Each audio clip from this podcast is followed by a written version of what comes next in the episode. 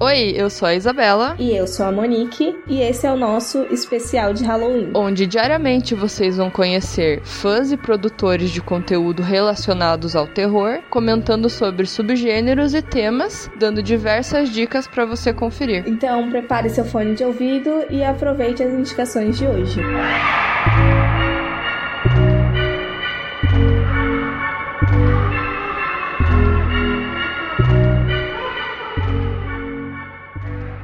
Pessoal, eu sou a Vicky, mais conhecida na internet como Naive. Eu produzo alguns conteúdos de horror e terror no Instagram e às vezes eu falo algumas abobrinhas pelo Twitter, e algumas delas são sobre horror também. Desde o final de 2019 eu me meti a estudar horror e terror de forma acadêmica e o meu TCC envolve o uso de figuras infantis na obra do Stephen King. Mais especificamente, a minha análise é sobre o Danny Torrance, tanto no livro quanto no filme de O Iluminado. Então vocês já conseguem ter uma ideia do quanto eu gosto de crianças macabras. Para mim, o mais interessante interessante da gente analisar como as crianças aparecem dentro de produções de terror, e talvez nesse momento dê uma escapadinha do tema principal, já que eu vou falar o porquê que geralmente essas crianças são usadas, mas é perceber como a ludicidade que existe na vivência infantil influencia elas a serem o elo que unem o mundo real e o mundo sobrenatural. Então não é à toa que na maioria das produções a gente veja que as assombrações começam como amigos imaginários das crianças e depois toda a desgraça se alastra pro restante da família, que geralmente são pessoas mais adultas e que já não têm mais tanta proximidade como faz de conta. Um ótimo exemplo de como isso acontece é a Regan usando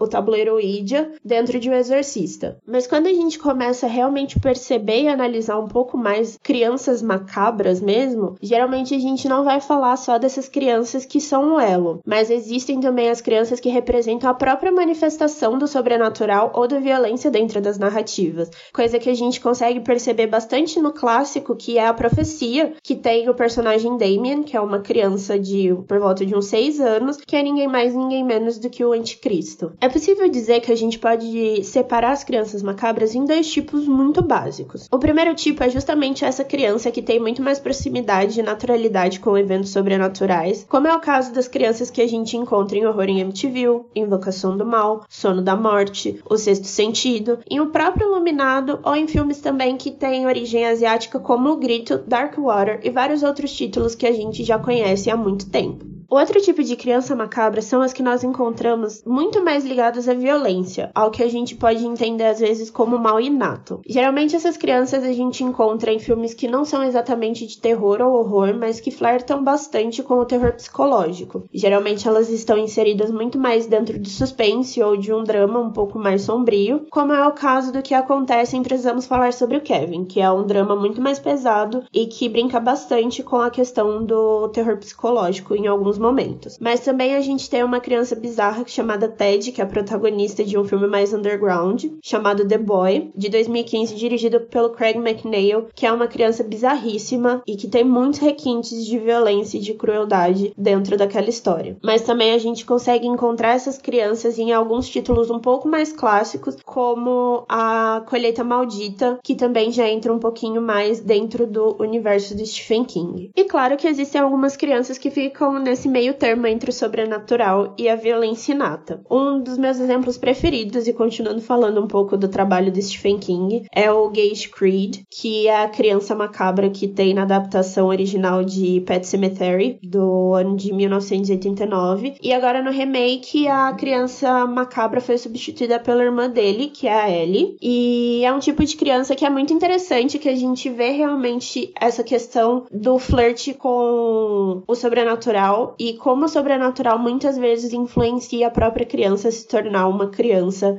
violenta. Outro exemplo que eu adoro, que é um filme que eu gosto muito, é o Boa Noite Mamãe, uma produção austríaca de 2014, e os gêmeos que tem nessa história são muito macabros, muito mais macabros do que a própria mãe macabra deles. Mas ainda assim, mesmo tendo citado esse monte de título, eu arrisco dizer que a minha criança macabra preferida não está nas telas ainda, mas está sim nas páginas de fábrica de Vespas, que é o título de um livro que foi trazido para o Brasil pela Dark Side e conta a história do Frank Coldame, que é simplesmente a criança mais bizarra que eu já conheci em toda a ficção e que foi a criança que me fez decidir estudar crianças bizarras. Essa é uma história que eu acredito que o maior número de pessoas deveria conhecer, que trata de assuntos muito pesados e de uma forma muito crua e de uma forma muito realista. E é justamente isso que muitas vezes faz com que as pessoas não gostem do livro, porque ele acaba sendo em alguns momentos pesado demais, cru demais, mas ainda assim é uma história que eu panfleto sempre que possível, porque eu acho importante a gente sair dessa zona de conforto de crianças fofinhas e amorosas e que muitas vezes estão ali fazendo mal só por conta de alguma influência sobrenatural. Às vezes as crianças são muito más, muito más mesmo, e é necessário que a gente entenda que em alguns momentos isso vai ser inevitável. E é isso. Eu espero que vocês tenham gostado desse episódio super introdutório ao mundo das crianças macabras.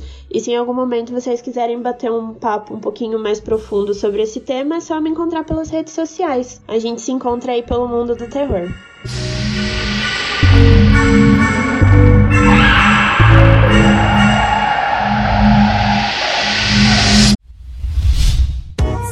A iniciativa Podcasters Unidos foi criada com a ideia de divulgar podcasts menos conhecidos, aqueles que, apesar de undergrounds, têm muita qualidade tanto em entretenimento quanto em opinião. Por aqui você tem a chance de conhecer novas vozes que movimentam essa rede. Então entre lá no nosso Instagram, o arroba Podcasters Unidos, é só escolher e dar o play.